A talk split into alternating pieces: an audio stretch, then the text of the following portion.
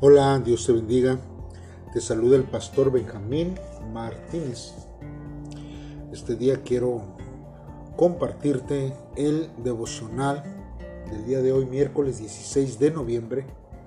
Vamos a estar, hermanos, meditando en Génesis 47, del versículo 23 al 31. Como título, este devocional lleva recordando la promesa de Dios. La palabra de Dios dice de la siguiente manera. Y José dijo al pueblo, He aquí os he comprado hoy a vosotros y a vuestra tierra para Faraón. Ved aquí semilla y sembraréis la tierra. De los frutos daréis el quinto a Faraón y las cuatro partes serán vuestras para sembrar las tierras y para vuestro mantenimiento y de los que están en vuestras casas, y para que coman vuestros niños. Y ellos respondieron, La vida nos has dado. Hallemos gracia en ojos de nuestro Señor, y seamos siervos de Faraón. Entonces José lo puso por ley hasta hoy sobre la tierra de Egipto, señalando para Faraón el quinto, excepto solo la tierra de los sacerdotes, que no fue de Faraón. Así habitó Israel en la tierra de Egipto, en la tierra de José, y tomaron posesión de ella y se aumentaron y se multiplicaron en gran manera. Y vivió Jacob en la tierra de Egipto diecisiete años, y fueron los días de Jacob los años de su vida, ciento cuarenta y siete años.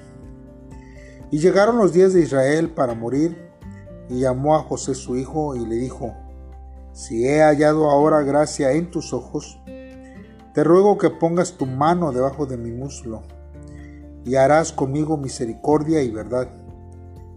Te ruego que no me entierres en Egipto, mas cuando duerma con mis padres, me llevarás de Egipto y me sepultarás en el sepulcro de ellos.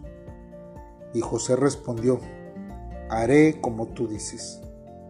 E Israel dijo, júramelo. Y José le juró. Entonces Israel se inclinó sobre la cabecera de la cama. Bien, hermanos, meditemos ahora en la palabra de Dios. Veamos, hermanos, que en ese tiempo había ciertas leyes en el territorio donde ellos iban a estar morando, que es la tierra de Egipto. Nosotros vemos aquí, hermanos, que siempre el sabio se prepara para el futuro, aunque el futuro sea incierto. Y es José, hermanos, que se prepara para después de la sequía, no solo para repartir alimentos, sino también, hermanos, semillas para sembrar. Ya que para aquel momento, hermanos, podría acabarse la sequía. De lo que cosecharé, el pueblo debe entregar la quinta parte al faraón y luego se quedarían con el resto.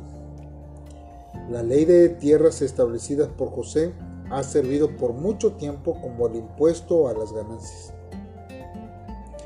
Después de que el pueblo haya entregado su vida y vendido sus tierras a cambio de alimentos, la nueva política de José es interpretada como gracia ya que el pueblo expresa su gratitud reconociendo que José le ha dado vida y de manera voluntaria están dispuestos a ser siervos del faraón.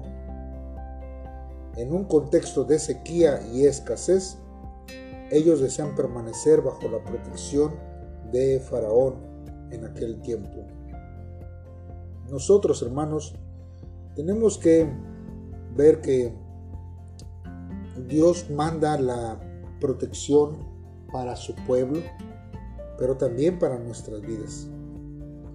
Y por eso nosotros tenemos que prepararnos para el futuro. Ciertamente, hermanos, nosotros tenemos a este día nuestro al, alcance. Pero en ocasiones, hermanos, nosotros no hacemos un guardadito para las circunstancias difíciles, para los imprevistos.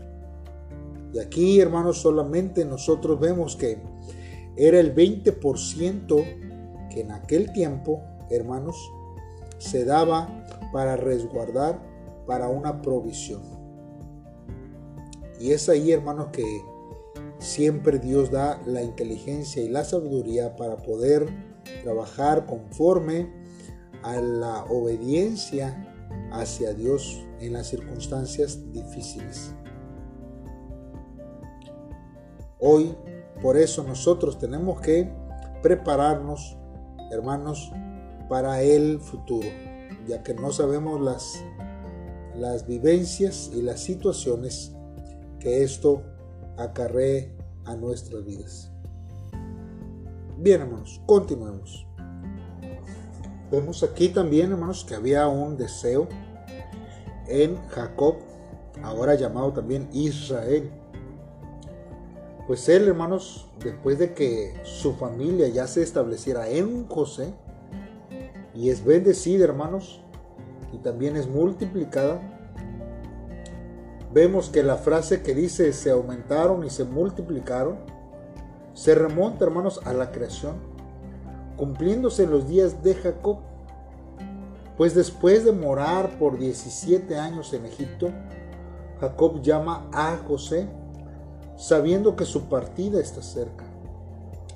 Declara que ha hallado gracia a los ojos de su hijo por el cuidado que ha recibido en su vejez. Con la mano de José, hermanos, debajo de su muslo, le hace jurar como lo ha hecho con Abraham. Jacob le pide que no sea enterrado en Egipto, sino que en la cueva de Macpela, en Hebrón, donde se encuentran sus padres. Sus descendientes no morirán para siempre en Egipto. A su tiempo serán llevados a la tierra prometida. Nosotros, hermanos, tenemos que entender que hay promesas sobre nuestra vida que Dios derrama, hermanos, para que podamos nosotros crecer, vivir honradamente cada día.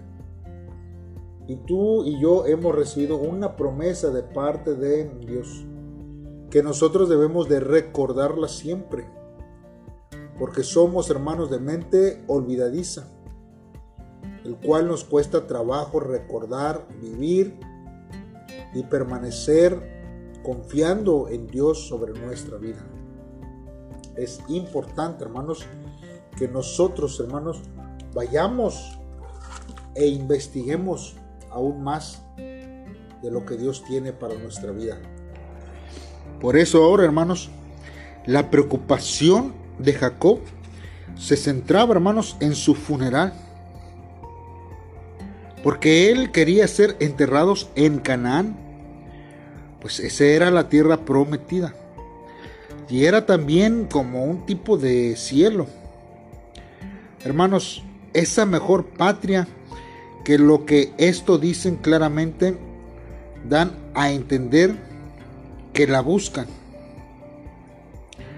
Aspiraba a una buena tierra que sería su descanso, hermanos, y su felicidad más allá de la muerte. Por eso hizo jurar a José que le llevaría allá para ser sepultado.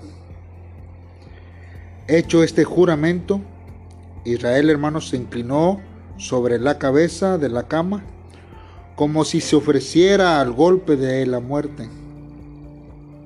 Y algo similar nosotros podemos hallar en el Evangelio según San Juan capítulo 19 verso 30 donde dice, y habiendo inclinado la cabeza, entregó el Espíritu.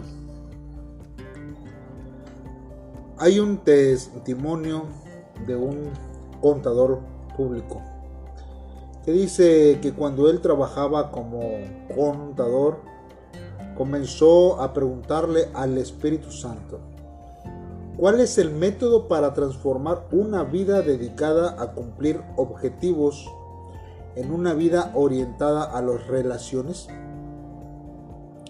La, respuesta, hermanos, del Espíritu Santo fue, considera dejar de competir con tus colegas. Entonces, para aplicar esto, conversó con sus empleados y decidieron suspender la publicidad que se le enviaba a los clientes de otros contadurías para que trabajaran con ellos. Además, realizaron una limpieza profunda para reducir el tamaño de nuestra oficina, dice él, y decidieron no aceptar casos de quiebras o subastas, ya que los honorarios para esos trabajos son mucho más costosos que los del registro inmobiliario. Si algún cliente, hermanos, consultaba sobre esos temas, lo canalizaban a otro colega del vecindario que estuviera atravesando dificultades económicas, porque podría eh, predicarles a ellos también y dejar una puerta abierta. Él dice que a medida que fueron implementando estos cambios, sucedió algo inesperado. Fueron pasando de boca en boca y sus clientes pasaron a ser los embajadores de su contaduría, porque promovían la oficina. Entonces, cuando ellos decidieron que alinearían el objetivo de su trabajo y de su vida acorde a la voluntad de Dios y que lo puso en práctica, entonces conoció la gracia de Dios que lo preparó todo e hizo que abundara y rebosara. Al confiar en la palabra de la promesa y dejarlo todo en las manos de Dios, dice este hombre que se libró del yugo del trabajo estaba aplastando su vida. Dios había ampliado el camino para que pudiera predicar el Evangelio a través de una relación con sus clientes y colegas. Y es ahí, hermanos, donde nosotros tenemos que dejar que Dios obre y que Él, hermanos, sea el que sea inmiscuido en nuestros trabajos. Si el propósito de nosotros es poder predicar, poder bendecir al que está eh, cerca nuestro y no ser ambiciosos, entonces hermanos nosotros recibiremos la recompensa de parte de Dios para nuestra vida. Porque hay veces que las recompensas de Dios se nos olvidan y estamos hermanos atados a nuestros trabajos tratando, hermanos, de tener ganancias, pero nos olvidamos, hermanos, de la promesa de Dios para nuestra vida. Por eso es que nos afanamos y aferramos al trabajo en este día, pues la remuneración nunca está de más, de, decimos. Mas sin embargo, cuando esto cambia nuestras prioridades, entonces nosotros debemos de tener cuidado en las decisiones que tomamos en nuestro medio de trabajo y en nuestro tiempo que nosotros invertimos en él. ¿Por qué no hacemos una oración a Dios y le pedimos a Dios que Él nos ayude a recordar siempre sus promesas hacia nuestra vida? Señor, nos acercamos delante de ti en este día. Señor, creyendo que cada día, Señor, tu amor, tu misericordia, tu fidelidad, Señor, permanecen en nuestros corazones.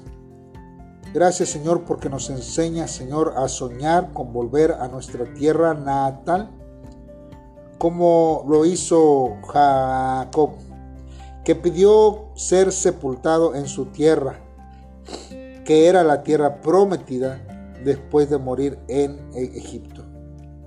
Ayúdame, Señor, a aprovechar cada momento del día de hoy, Señor, anhelando la patria eterna. Deseo, Señor, guiar a los que están en necesidad, Señor, y que aún no han alcanzado la vida eterna ni la paz, Señor, que tú solamente puedes dar. Llévame, Señor, a los lugares donde el predicar tu palabra sea, Señor, la prioridad y esté en alta necesidad. En el nombre de Cristo Jesús te lo pedimos, Dios. Amén. Dios te bendiga, hermano. Te recuerdo que estamos cada día meditando en la palabra de Dios. Acompáñanos cada día, comparte este link en estas plataformas y que otros también puedan ser bendecidos a través de la palabra de Dios. Te recuerdo que este devocional es auspiciado por la Iglesia Faro de Salvación, quien desea que crezcas cada día conforme a la estatura del varón perfecto, en conocimiento y en gracia. Saludos y bendiciones.